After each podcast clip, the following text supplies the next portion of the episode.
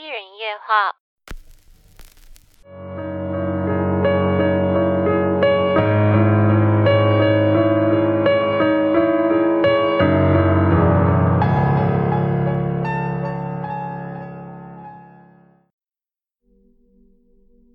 在印尼的传统信仰中，鬼怪、巫术和超自然现象一直是当地少不了的恐怖元素。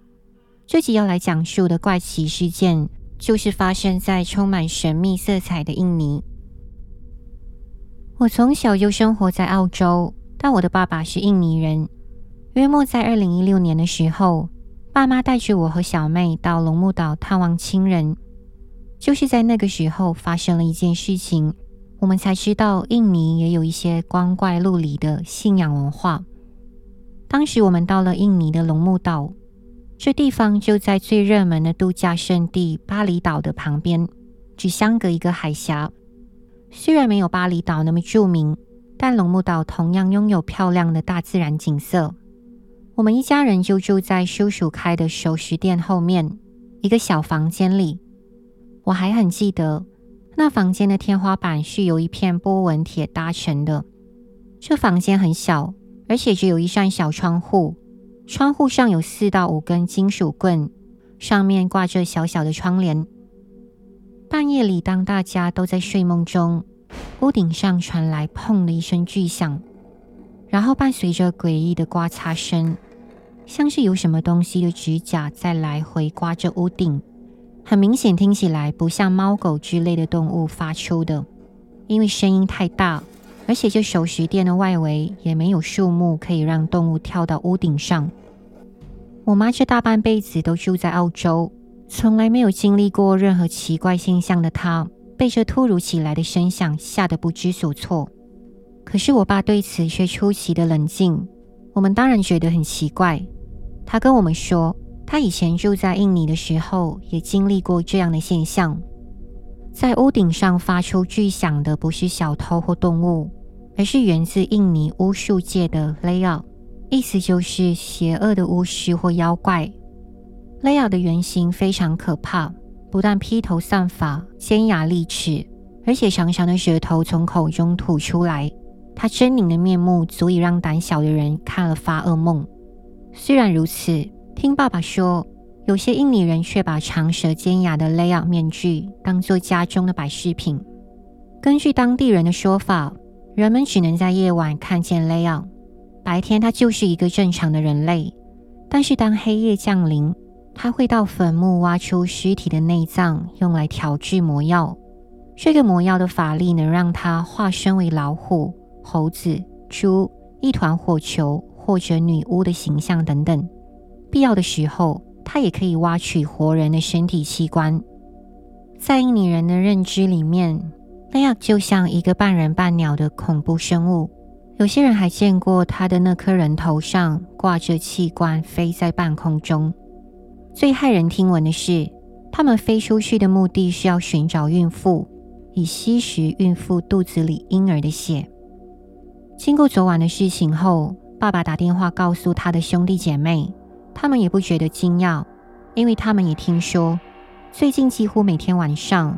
隔壁村里的一些村民见到有雷亚在人们的屋顶跑来跑去，看到的人纷纷形容，那是一个有着人类的头部，但下半身却有一双像是乌鸦翅膀的东西。这个生物在屋顶上时而跑，时而飞，并且发出诡异的尖叫声。说到这个村庄，它基本上就在叔叔的熟食店旁边。我另一位叔叔娶了这村里的一个女人，所以我们家和那些人的关系还蛮密切的。有一对住在这村庄里的老夫妻，他们是被称为都困的男巫和女巫，专门帮村民们解决有关灵异上的疑难杂症。那位年老的女巫身材矮小，印象最深刻的是她因为整天嚼槟榔而满口红黑色的牙齿。至于那男巫的样子，我已经不记得了。只知道有一次，他们曾帮我们一家人做过某种净化仪式。后来爸爸跟我说，这对老巫师怀疑附近有几个 layout 的存在，而他们怀疑的对象就是住在叔叔熟食店隔壁的一位女士和她的母亲。但是这两夫妻认为，我们最好对这件事保持沉默，不能当面戳破那对母女的秘密。然而，最让我恐惧的是，那对母女的屋子就在我们房间的隔壁，透过房间的小窗口能看见他们的屋子。我们待在叔叔家的时候，正好我就睡在窗口边，但常常睡得很不好。我醒来时，发现自己身上有严重的热疹，感觉非常不舒服。爸爸也说，好几次深夜，他注意到窗帘无缘无故被拉开，尽管他已经重复拉上了窗帘，甚至有时候他会突然起鸡皮疙瘩，因为他能感觉到有人从窗外窥视进我们的房间。关于这个神秘的超自然生物，它被认为是一个巫师在深夜的墓地跳着神秘舞蹈，并进行念咒仪式，由此变身为雷奥。不过，根据印尼的信仰历史，它其实没有人们想象中那么邪恶。事实上，雷奥施魔法的最初目的原本是帮人治疗病痛，还有另一个说法是要对抗那些想侵入皇宫的敌人。可是后来被居心不良的巫师用来报复或伤害别人，所以他从此分为两派：一种是善良的治病雷奥，一种是能施黑巫术的雷奥。